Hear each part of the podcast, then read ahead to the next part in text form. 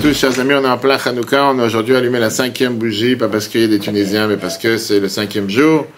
Et c'est ce qu'on va voir aujourd'hui, une question qui est demandée dans tous les livres, une question très importante et c'est un message très très riche. Pourquoi il fallait allumer avec de l'huile pure? Ça fait près de 3000, 2300 ans qu'on fait cette fête. Après sept années de bataille héroïque, où les peu nombreux se sont battus contre les très nombreux, finalement, les Grecs ont levé le drapeau blanc et sont partis d'Israël. Le peuple juif est revenu sur la terre d'Israël qu'on a eu, qu'on a malheureusement dû abandonner 200 ans plus tôt. C'est à l'époque, depuis après la destruction du premier temple. Les Kohanim, qui étaient présents, les prêtres, sont rentrés dans le temple et ils ont commencé à essayer de nettoyer le temple de tous ces idoles, ces idoles impures qui ont été mises par les Grecs. Mais ils étaient désespérés. Pourquoi ils étaient désespérés? Parce qu'ils se sont dit que ça va prendre au moins huit jours pour fabriquer de la nouvelle huile. C'est ce qu'on arrive de l'huile qui est fabriquée par ceux qui s'occupent des olives, les oliviers. Et là, il y a eu un double miracle. Premier miracle qui s'est passé, c'est quoi? C'est que tout d'abord, ils ont réussi à trouver de lui une fiole d'huile pure. Et cette fiole d'huile pure qu'ils ont trouvée était fermée par le tampon du grand prêtre, qui euh, aurait dû au départ durer un jour, et à la place de durer un jour, cette fiole d'huile, a duré huit jours. Ça, c'est en deux mots, si on peut résumer, l'histoire de Hanukkah. Oui. Maintenant, la question qui est demandée, c'est beaucoup de questions, et c'est ce qu'on va voir aujourd'hui ensemble. A priori, on n'avait pas besoin de ce miracle. Parce que tout le monde est content, on fait Hanukkah pendant huit jours. C'est un miracle en trop. On sait très bien qu'il y a une règle dans la Torah, que Dieu ne fait pas de miracle en vain. Si jamais on avait trouvé une fiole d'huile, on n'aurait pas trouvé cette fiole d'huile. Et si jamais cette fiole d'huile n'aurait pas duré huit jours, il n'y aurait rien qui serait passé. Pourquoi? On aurait pu allumer les fioles d'huile de Hanouka, on aurait pu allumer la menorah avec une des fioles d'huile impures qui était dans le temple sans aucun problème. Il y a une halakha qui dit la phrase suivante Touma utra betzibur. L'impureté est permise dans le cadre de la communauté. Enfin, la communauté doit allumer la fiole d'huile, la menorah, même si tu as une fiole d'huile qui est impure, tu as le droit d'allumer. Pas obligé d'avoir de l'huile pure. La règle, elle est par exemple que quand tu as toute la communauté qui est impure avec une impureté, par exemple, tu touché un cadavre à mort, il n'y a plus de loi d'impureté. Et tu peux continuer à gérer le temple en impureté. Tu peux amener les sacrifices, tu peux faire tous les services qu'il y a dans le temple, parce qu'on ne peut pas interrompre tout ce qui se passe dans le temple, parce qu'il y a un souci d'impureté. Et donc, puisque les Kohanim, qui étaient de la famille des Maccabéades, eux, ils étaient impurs avec les morts, à cause de la guerre qu'ils ont faite dans les montagnes de Modine, il y a eu malheureusement beaucoup, beaucoup de morts, ils avaient tout à fait le droit de gérer le temple avec impureté et avec du matériau, des, des, des, choses qui étaient totalement impures. Alors pourquoi Dieu il a changé les lois de la nature? Pourquoi Dieu il a fait ce miracle qui n'a jamais existé auparavant, qu'il y a de l'huile qui brûle mais qui ne se consume pas. De l'huile qui brûle et qui dure pendant huit jours. Comment est-ce possible une chose pareille? C'est tout à fait contre les règles que Dieu il a fixées dans la Torah, que Dieu ne fait pas un miracle en vain et Dieu va jamais déranger la nature de faire son devoir pas ouvrir la mer rouge juste pour ouvrir la mer rouge. Je vais pas juste faire disparaître un fleuve pour faire disparaître un fleuve. Je vais pas juste mettre une boule de pétanque ou bien une boule qui tombe du ciel avec du feu et de la glace mélangée comme il y a eu pendant la plaie de la grêle. On verra dans quelques semaines en Égypte. Je vais pas changer les lois de la nature pour les changer. Si Dieu a mis une structure dans la nature, cette structure elle est respectée. Donc, si Dieu a décidé que l'huile en général, quand tu brûles de l'huile, ça brûle, ça se consume, il n'y a pas lieu de faire un miracle que cette huile elle va durer huit jours. Surtout qu'on n'avait pas besoin. Cette question, c'est pas ma question, c'est la question du Pnei Yoshua, commentateur de la Gemara, la Gemara Shabbat, page 21b. Je lis le texte. Yesh Litmoa te demande la question, la fameuse question, Kol Torah Lama. Qui a besoin de ce grand miracle? Qui a besoin de ce miracle? Kaimana, dans cette rivière, ce qui est écrit que tout Maotra Betsibo, que la, on a le droit d'utiliser des choses impures pour la communauté. Ve'ayu Yecholim Beshemen On aurait pu très bien allumer avec de l'huile impure. Pas seulement ça, c'est que la Gemara Yoma, la Gemara Yoma, page 6b, te dit qu'on n'avait même pas le devoir d'aller chercher des autres Kohanim. Disons que moi je suis impur, alors moi je ne peux pas faire mon service dans le temps parce que je suis impur. Bon, on va chercher quelqu'un d'autre, n'as pas besoin. Tu peux continuer à faire ce que tu as à faire en étant impur. Parce que c'est pour la communauté, c'est un devoir communautaire. Donc tu pas besoin d'aller chercher à faire quelque chose, un exploit que tu n'es pas censé le faire. Quel était le but qu'ici, il fallait tout d'un coup se dire, non, on va se mettre à chercher de la fiole. Ah, on a trouvé une fiole d'huile magnifique, on prend cette fiole, on en fait tout un monde, que cette fiole qui aurait dû durer un jour a duré huit jours, c'est énorme, etc., etc. Deuxième question qui dérange, c'est qu'on a une autre histoire avec une autre fiole d'huile, qui s'est passée quelques centaines d'années avant l'histoire de Hanouka. Quelle fiole d'huile? Torah nous raconte c'était la femme de Ovadia le prophète, qui a pleuré devant Elisha que son mari est mort et, il a laissé d'énormes dettes et qu'elle n'arrive pas comment les payer. Les gens, ils n'arrivent pas de venir la voir pour lui demander de payer les dettes et veulent lui enlever ses deux fils en tant qu'esclave. Fameuse histoire. Son mari, Ovadia, le prophète, il a caché dans une grotte sans prophète. Et il a, les a nourris, les a logés pour les sauver de Isabelle, qui était une reine qui était très très méchante très mauvaise, qui régnait à l'époque en Israël et qui a fait à l'époque en Israël faire cette idolâtrie du Baal. Et maintenant, elle devait commencer à rembourser les dettes que son mari a pris avec intérêt. malheureusement, son mari est décédé, elle ne sait pas comment faire. Elisha lui a demandé la fameuse question. Elisha lui a demandé à cette femme, qu'est-ce que tu as dans la maison? Elle a répondu, Assur Shemen, j'ai des cruches d'huile. Il lui a dit, va ouvrir les, va chez les voisines, chez tous les voisins de la rue. Va taper sur les portes. Va leur demander de te donner tous les ustensiles vides qu'ils ont, les tonneaux vides, etc ferme bien la porte de ta maison et verse un corps et un corps de la petite cruche d'huile que tu as chez toi à la maison dans les, euh, dans les vases, les cruches et les tonneaux que tu as réussi, que tu as reçus des autres. Et va les remplir. Après ça, tu vas vendre l'huile et tu vas pouvoir couvrir tes dettes. On voit ici qu'Elisha, il n'est pas parti faire tomber de l'huile du ciel. Il lui a dit, ferme les portes de la maison pour cacher le miracle. Et après ça, de verser de l'huile, de la petite fiole d'huile qu'elle avait dans cet tonneau, comme si c'est quelque chose qui est tout à fait naturel. Comme si on parle d'une fiole d'huile qui est tout à fait naturelle, qui est capable de pouvoir remplir toutes ces huiles. Vient le Ran, Avenonissime, et il te dit, de là on apprend une règle générale. Que Chafet Hashem que Dieu, s'il veut, il peut te faire exister le monde comme il est, Dieu il veut faire en sorte que le monde se maintienne de la manière la plus normale possible. Si maintenant il doit faire jour, il ne va pas te faire nuit comme si en milieu de journée, juste pour te faire plaisir, pour faire un miracle. La nature, elle est chère aux yeux de Dieu. Dieu ne va pas déformer la nature, dérégler la nature, changer la nature pour rien, à part s'il y a vraiment un vrai besoin. C'est-à-dire que même quand Dieu il a besoin de faire un miracle comme cette histoire avec Elisha, il va tout faire pour cacher le miracle le maximum possible pour protéger les lois de la nature donc on voit dans cette histoire d'Elisha qui lui a dit, prends, ferme la maison, que les gens ne soient pas au courant, remplis de ta petite fiole d'huile les autres cruches, et ça va se remplir. Il y a eu un miracle, mais c'était plus ou moins naturel, personne n'était au courant. Pourquoi Hanouka, Dieu a cassé les règles? Pourquoi on voit que Hanouka, Dieu a cassé la loi, il a cassé la, loi de la nature, et il a fait un miracle si profond aux yeux du peuple juif, pas seulement pour le peuple juif, mais pendant huit jours. C'est un merveilleux discours que lui a prononcé pendant Hanouka. Rabbi de c'est une leçon, mais tellement riche, pas seulement pour Hanouka, mais pour chacun d'entre nous, et qu'à chaque année, Rabbi rajoutait sur cette leçon encore plus, encore plus de détails. Rabbi t'explique qu'en réalité, tout dans la vie, c'est une question de timing. Qu'est-ce que c'est une question de timing? L'intelligence dans la vie, c'est de savoir faire les choses au bon moment, avec les bonnes personnes, au bon instant. Parce que le moment par lequel tu commences à faire une affaire, ou le moment par lequel tu commences à faire quoi que ce soit, ça peut découdre quelles seront les conséquences de cette affaire? Si tu commences à un mauvais timing, c'est sûr que tout le reste va, mal partir. Si tu commences à un bon timing, tout va bien se passer. Quel rapport? Écoute bien. Le jour de Hanouka, c'était quoi? C'était en vérité, Hanouka vient du mot éducation, mais aussi inauguration. On a rééduqué, on a réinauguré le temple qu'on n'a pas pu utiliser pendant de nombreuses années. Après plusieurs années que le temple était impur, que le temple était profané. Hanouka vient du mot Hanouka Tabayt, l'inauguration du temple. On dois recommencer à servir dans le temple. Et quand tu commences à faire quelque chose, tu dois savoir que tu dois commencer à le faire de manière parfaite. Parce qu'avec un début, tu ne peux pas commencer à t'amuser.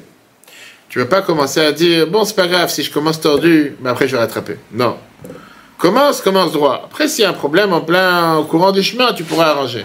Mais si depuis le départ, tu plantes un arbre tordu, tu auras des problèmes. Commence depuis le départ droit. Pourquoi tu commences Quelqu'un commence à faire de la peinture, tu commences à faire tordu. Tu commences à mettre une brique, je commence tordu. Commence droit. Après, s'il y a un problème, tu verras. Donc ça, c'était le début. Parce que si tu commences à t'appuyer sur, on va dire, une légèreté, ou te dire, bon, c'est pas grave, on va réparer plus tard, c'est fini. Ce que tu peux faire en plein milieu du travail, par exemple, de pouvoir euh, allumer avec de l'huile impure, parce qu'on a dit tout à l'heure que quand la communauté a besoin, on peut allumer avec... Ça ne peut pas être quand tu arrives le premier jour. Premier jour, ça doit être parfait. Après, ce qui se passe demain, je ne sais pas. Tu viens commencer à travailler un nouvel emploi, un nouveau travail, un nouveau métier, un nouveau rendez-vous, un nouveau client. Première chose, ça doit être parfait. Il n'y a pas, pas droit à l'erreur. Après, une fois que tu es déjà habitué, une fois que tu es déjà dans le chemin, tu pourrais éventuellement faire des erreurs et tu pourras rattraper. Mais au départ, non. On voit ça pas seulement dans, dans Hanouka. On voit ça dans des dizaines d'alakhot. On va prendre quelques exemples. On va mettre ça dans les côtés 21, page 241. L'alakha, te dit par exemple qu'on n'a pas le droit de construire le temple Shabbat. Malgré qu'on sait très bien que le travail, le service qu'il y avait dans le temple repousse Shabbat. Beth Amigdash, dans le temple, travaillait Shabbat à plein temps. C'était comme un jour de semaine. On amenait les sacrifices le matin, on amenait les sacrifices l'après-midi, on amenait les sacrifices de Moussaf, etc. Et néanmoins, on n'a pas le droit de construire le temple Shabbat. Pourquoi? Parce que la Torah te donne la même règle. Ce que tu as le droit de faire en plein travail, tu n'as pas le droit de le faire au début du travail. Le début doit être parfait. Construire le temple, pas Shabbat. Une fois qu'il est construit, on commence à faire des choses Shabbat. C'est des choses différentes. Rabbi Rav Yosef Engel, qui était un des plus grands sages polonais il y a plus de 100 ans, dans le débat de Hanouka, qui était dit qu'on sait très bien qu'il y a une règle que la Torah te dit Bikrova et Kadesh, que ça veut dire que par mes proches, Dieu se sanctifie. Qui veut dire? Un Kohen qui rentre servir dans le temple le premier jour, comme un soldat qui rentre à l'armée en Golan et Givati le premier jour. Il n'avait pas le droit ce jour-là de se rendre impur, même pour un de ses proches qui vient de partir de ce monde. Parce que c'était le premier jour, pas du grand prêtre. Un Cohen, il avait le droit de se rendre impur pour un de ses proches. Premier jour, il n'avait pas le droit. Pourquoi? Le premier jour, tu viens travailler, tu dois le faire avec toute ton énergie, utiliser le temps au maximum, agir à plein temps. Il n'y a pas de disque, il n'y a pas de, rabat le premier jour. Le premier jour, c'est le meilleur du meilleur. Viens là, te demande quelle est l'importance du début? Pourquoi c'est tellement important? Comment tu commences la journée, la première phrase, premier rendez-vous, premier téléphone, peu importe, c'est quoi? Pourquoi on donne une telle importance au début? La Bible dit que l'idée, elle est psychologique et énormément profonde. Le début, c'est ce qui va définir la suite. Le premier rencontre avec la mission, la première chose que tu dois faire, c'est ce qui va faire en sorte comment tu vas après te positionner pour la suite. Plus le début est réussi, plus l'expérience de la réussite grandit et plus en final les chances de réussir ou de continuer dans la mission vont réussir. On a vu ça avec la même avec ça là. Comment tu te positionnes au départ, comment tu commences, c'est comme ça que ça va continuer. Si tu commences du pied gauche, les choses ne vont pas aller de la meilleure manière. Plus le début il est catastrophique, plus il y a beaucoup plus, plus de chances que malheureusement les choses ne vont pas être au top comme ils devraient être au départ.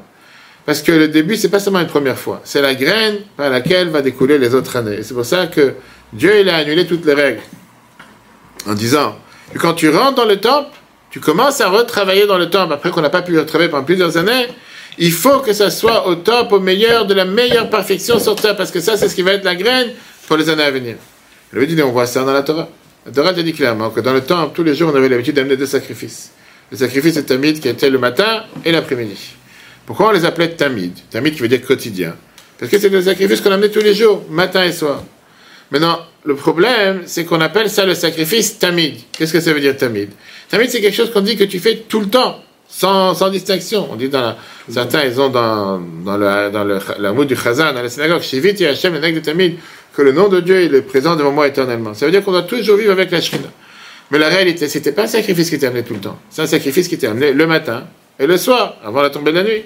Donc on aurait dû dire un sacrifice journalier, un sacrifice fixe, kavua, yomi. Pourquoi on appelait ça un sacrifice tamid, quotidien? C'est tout le temps, tout le temps, tout le temps. Et la réponse, elle est que ce que tu fais au début de la journée est présent toute la journée. C'est le premier impact qui va faire en sorte de te former toute la journée, qui va avoir un impact sur ton humeur toute la journée. Quelqu'un, la première personne qui te rencontre dans la journée, t'a mis en colère, tu es en colère pour le reste de la journée. Quelqu'un t'a rendu heureux, tu es heureux tout le reste de la journée. Le fait que le sacrifice dans le temple commençait avec euh, ce sacrifice-là, ça donnait un impact pour la suite de la journée qui va se passer de la meilleure manière possible. C'est la raison pour, laquelle ce soir, demain soir, euh, non, ce soir c'est Rosh Chodesh, et c'est pour ça que soit Rosh Hashanah, soit Rosh Chodesh, la Torah n'appelle pas ça Trilat Chodesh ou Trilat Hashanah. On n'appelle pas ça le début de l'année ou le début du mois. On appelle ça Rosh, la tête. Pourquoi? Parce que la Torah te dit que la tête, c'est pas quoi va être guidé tout le reste, si la tête est en bonne santé. Tout le reste est en bonne santé, si malheureusement la tête est en mauvaise santé. Le reste, ça va pas. Donc le, début, c'est ce qui va engendrer tout ce qui va se passer à la suite. Dans le monde du commerce, dans le monde des affaires, dans le monde de la, du marketing, il y a une phrase qui revient sans arrêt. Il n'y a pas de deuxième chance au premier impact. Il n'y a pas de deuxième chance au premier impact. La première impression. La première impression, c'est tout. Il n'y aura pas de deuxième chance si tu Et aujourd'hui, et aujourd'hui, c'est, on va dire aujourd'hui, c'est quelque chose qui n'est plus pas seulement dans le business ou dans le marketing, mais il est aussi dans, dans la, dans l'éducation, dans la psychologie, dans les affaires. Et aujourd'hui, énormément de domaines dans lesquels on te dit que le moment que tu as choisi, c'est un moment qui est tellement important et tu as des chapitres entiers qui te donnent l'importance sur comment tu as commencé quelque chose. Si tu commences comme il faut du pied droit, tu sais que tu as beaucoup de chances que ça va rester plus tard. Il y a une, euh, une chercheuse qui s'appelle Lisa Kahn, qui enseigne à l'école de commerce ou à l'école de direction à l'université de Yale. L'université de Yale, elle a choisi des hommes américains qui sont entrés dans le monde du travail entre les années 79 et 89. 10 ans. Elle a dévoilé que ça, ça a eu un énorme impact sur la suite de, leurs euh, histoires euh, dans le business, dans le commerce, etc. Ceux qui ont commencé à travailler quand l'économie était faible, ils n'ont pas réussi à rattraper les, écarts de salaire pendant 20 ans plus tard. Quand ils sont entrés dans le travail, quand les employés ne cherchaient pas employer des, les employeurs ne cherchaient pas à employer, des, employés, ils étaient bloqués plusieurs, pendant un long moment dans un travail qui n'était pas apte pour eux. Ils ne pouvaient pas demander d'avoir une augmentation de salaire parce que le business, parce que l'économie était faible.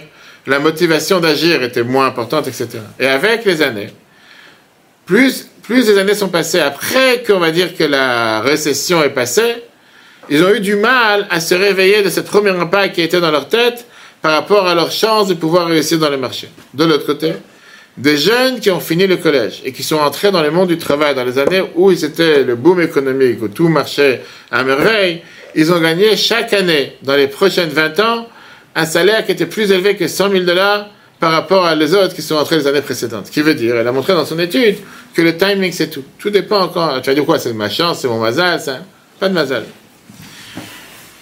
Rabbi explique avec ça un Mishnah qui est écrit dans Pirkei Avot. Pirkei Avot, Maxime de nos pères, pendant des centaines d'années, on n'a pas voulu en parler à voix haute, mais la Mishnah te raconte d'un sage qui s'appelait Elisha Ben Avouya. Parle-lui régulièrement. Elisha Ben Avouya, c'est quelqu'un qui était un grand sage et qui, malheureusement, à la fin de sa vie, il a dévié de la route et lui a fait avec toutes les prostituées qu'il y avait sur la planète, à tel point qu'on ne peut même pas mentionner son nom, on l'appelle Acher, l'autre. Parce qu'on ne peut pas mentionner qui c'est à tel point. Et néanmoins, il y a une Mishnah qui vient et qui te dit son nom. Mishnah de Maxime de nos pères, chapitre 4, verset 20. Elisha Ben Avouya, il te dit celui qui apprend en tant qu'enfant à quoi il ressemble a de l'encre écrite sur un nouveau papier. Celui qui apprend en tant que personne vieille et âgée à quoi il ressemble a de l'encre écrite sur un papier effacé. Elisha vient et rappelle l'importance de l'éducation à un jeune âge et il la compare à de l'écriture sur un nouveau papier. Que c'est quelque chose qui est lisse, qui est lisse et qui peut absorber l'encre comme il faut, etc. En te disant que plus l'éducation est jeune, plus ça va former la personne et ça va influencer sur sa personnalité. Alors que quelqu'un qui apprend quand il est déjà âgé, c'est déjà difficile. L'encre ne va pas s'absorber sur les papiers de la même manière. Alors, tout le monde demande la question, pourquoi tu mentionnes ici le nom d'un rachat, quelqu'un qui est mauvais, quelqu'un qui a fait que des bêtises? Alors, qu'à chaque fois qu'il transforme les choses du bon côté, il te dit, Elisha lui-même, il était la preuve de ce qu'il a dit qui a raison. Pourquoi? Lui était la preuve de l'éducation qui est rentrée dans le plus jeune âge, qui n'est jamais partie de lui. La Mishnah, elle te dit que c'était lui qui, d'un côté, il a eu affaire avec les plus pires des choses sur la planète. De l'autre côté, tout celui qui le connaissait réellement, il savait que dans son fond, c'est quelqu'un de bien. Qui, par exemple, l'histoire que la Gemara te raconte, que c'était une fois comment il était en train de faire du cheval pendant Shabbat. Rabbi Meir, qui était son élève, Rabbi Meir, qui marchait à pied à côté de lui, il apprenait de lui la parole de Torah. Alors que l'autre, il était sur le cheval pendant Shabbat. Tout d'un coup, Acher, la Gemara te dit, ce maître, Elisha Ben il dit à son élève Rabbi Meir, reviens en arrière, parce que je viens de compter par mon cheval qu'on vient de passer le Troum Shabbat. Il y a une certaine limite Shabbat, on n'a pas le droit de dépasser. Plus d'un kilomètre en dehors de la ville, on ne peut pas aller. Il fait maintenant, tu peux repartir. La mère, il était tellement imprégné dans les études de la Torah d'apprendre de son maître, qui a train de Shabbat, et qu'il n'a pas fait attention que maintenant on vient de passer un kilomètre, etc. Et il était. Ça te montre que quoi? Qu'au final, tu as quelqu'un qui peut-être aujourd'hui ne fait pas ce qu'il faut, mais comme dans sa jeunesse, il a appris, il savait. À l'intérieur de lui, il y avait du bon. L'enseignement qu'on apprend dans un enseignement pas seulement pour l'éducation des enfants, c'est aussi par rapport à n'importe quelle personne, quand dans la vie de tous les jours, quelqu'un parfois il se dit, c'est quoi, puisque dans ma jeunesse, je n'ai pas été religieux, je n'ai pas fait ce qu'il fallait. Je n'étais pas dans le bon chemin. Je suis fini, a pas d'espoir, je n'ai pas changé. Je te dit c'est faux, parce qu'on vient de voir que le temple, il a existé. Il y avait une période où il n'y a rien eu. Et après, maintenant, on a repris le temple. On vient de reprendre le temple, on vient de réinaugurer. Commence maintenant à nouveau? Commence aujourd'hui. C'est ce que je disais hier à ces gens qui sont venus me voir pour la bar mitzvah. Non, le la mitzvah d'hier matin, parce qu'il y deuxième qui est venu. Je lui ai dit, écoute, tu commences maintenant à mettre tes filines. Commence pas du pied gauche. Dis-toi, je rate pas un jour. Commence aujourd'hui. Ne viens pas commencer à dire, je peux pas, j'ai pas le temps. Tu commences, tu viens de commencer, tu as à peine 13 ans. Tu vas pas trouver deux minutes par jour. Tu peux trouver deux minutes par jour. Fais-le. Et au contraire, par ça, tu vas commencer du pied droit. Ça va être tellement imprégné dans toi, tu vas pas pouvoir t'en séparer. tu seras obligé de le faire. Pareil dans la vie de tous les jours. Quelqu'un qui veut commencer un jour correct, un jour avec de la valeur, un jour qui est avec une réussite, qui fasse attention à ce qu'il fait le matin.